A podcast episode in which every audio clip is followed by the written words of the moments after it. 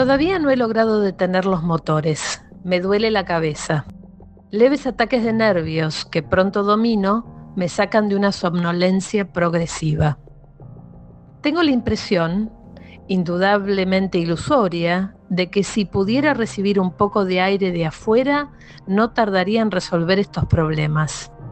He arremetido contra el tragaluz, es invulnerable, como todo lo que me encierra. Me repito que la dificultad no se halla en mi sopor ni en la falta de aire. Estos motores deben de ser muy diferentes de todos los otros. Parece lógico suponer que Morel los haya diseñado de manera que no los entienda el primero que llegue a la isla. Sin embargo, la dificultad de manejarlos ha de consistir en diferencias con otros motores. Como yo no entiendo ninguno, esa mayor dificultad desaparece. Del funcionamiento de los motores depende la eternidad de Morel. Puedo suponer que son muy sólidos. Debo contener, pues, mi impulso de romperlos a golpes. Solo conseguiré cansarme y malgastar el aire. Para contenerme, escribo. Si a Morel se le hubiera ocurrido grabar los motores, por fin el temor a la muerte me libró de la superstición de incompetencia. Fue como si me hubiera acercado por vidrios de aumento a los motores. Dejaron de ser un casual montón de hierros, tuvieron forma, disposiciones que permitían entender su cometido. Desconecté, salí. En el cuarto de máquinas pude reconocer, además de la bomba de sacar agua y del motor de luz ya mencionados, A. Un grupo de transmisores de energía vinculados al rodillo que hay en los bajos. B. Un grupo fijo de receptores, grabadores y proyectores con una red de aparatos colocados estratégicamente que actúan sobre toda la isla. C. Tres aparatos portátiles, receptores, grabadores y proyectores para exposiciones aisladas. Descubrí en algo que yo suponía el motor más importante y era una caja de herramientas, unos planos incompletos que me dieron trabajo y dudosa ayuda. La clarividencia en que se produjo este reconocimiento no vino enseguida. Mis estados anteriores fueron, primero, la desesperación, segundo, un desdoblamiento en actor y espectador, Estuve ocupado en sentirme en un asfixiante submarino, en el fondo del mar, en un escenario, sereno ante mi actitud sublime, confuso como un héroe, perdí tiempo y a la salida era de noche y ya no había luz para buscar raíces comestibles. Primero hice funcionar los receptores y proyectores para exposiciones aisladas. Puse flores, hojas, moscas, ranas. Tuve la emoción de verlas aparecer, reproducidas y las mismas. Después cometí la imprudencia. Puse la mano izquierda ante el receptor, abrí el proyector y apareció la mano, solamente la mano, haciendo los perezosos movimientos que había hecho cuando la grabé ahora es como otro objeto o casi animal que hay en el museo. Dejo andar el proyector, no hago que la mano desaparezca. Su vista, más bien curiosa, no es desagradable. Esta mano, en un cuento, sería una terrible amenaza para el protagonista. En la realidad, ¿qué mal puede hacer? Los emisores vegetales hojas, flores, murieron después de cinco o seis horas. Las ranas después de quince. Las copias sobreviven incorruptibles. Ignoro cuáles son las moscas verdaderas y las artificiales. A las flores y a las hojas tal vez les haya faltado agua. No di alimentos a las ranas, han de haber sufrido, asimismo, por el cambio de ambiente.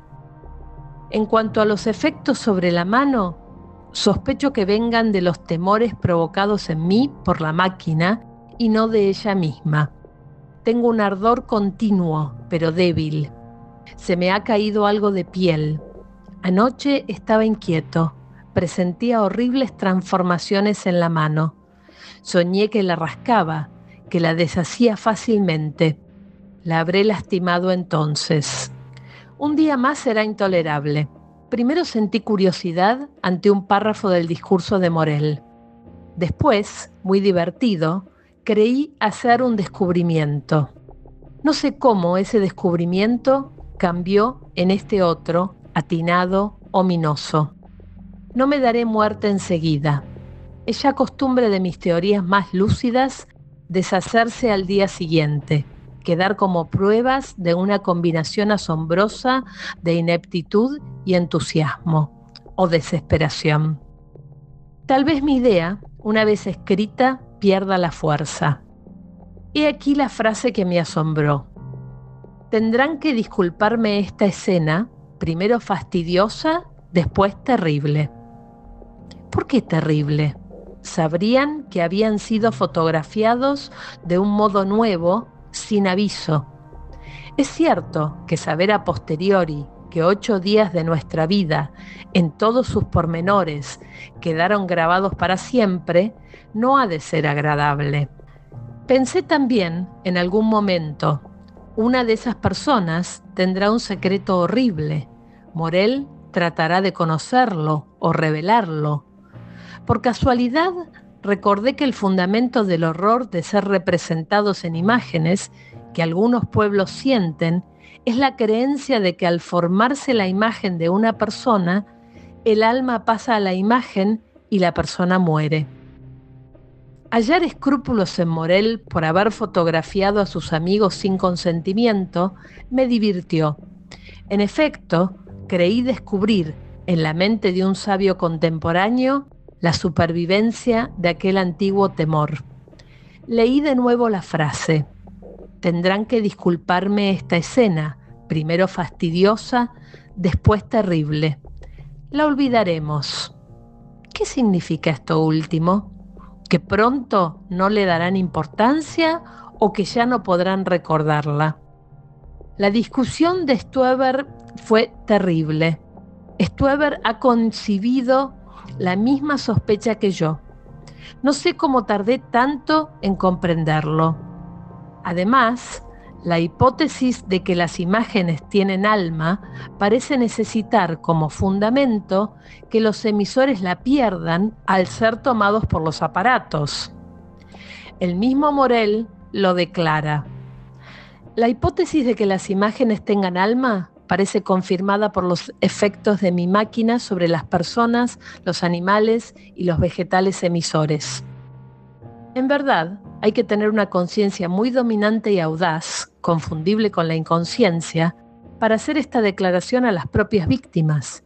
Pero es una monstruosidad que parece no discordar con el hombre que, siguiendo una idea, organiza una muerte colectiva y decide, por sí mismo, la solidaridad de todos los amigos. ¿Cuál era esa idea? aprovechar la reunión casi completa de sus amigos para obtener un paraíso muy bueno o una incógnita que no es sondeado. Si hay una incógnita, es posible que no tenga interés para mí.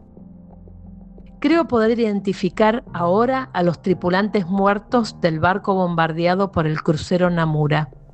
Morel aprovechó su propia muerte y la de sus amigos para confirmar los rumores sobre la enfermedad que tendría el deleterio vivero en esta isla rumores ya difundidos por Morel para proteger su máquina, su inmortalidad.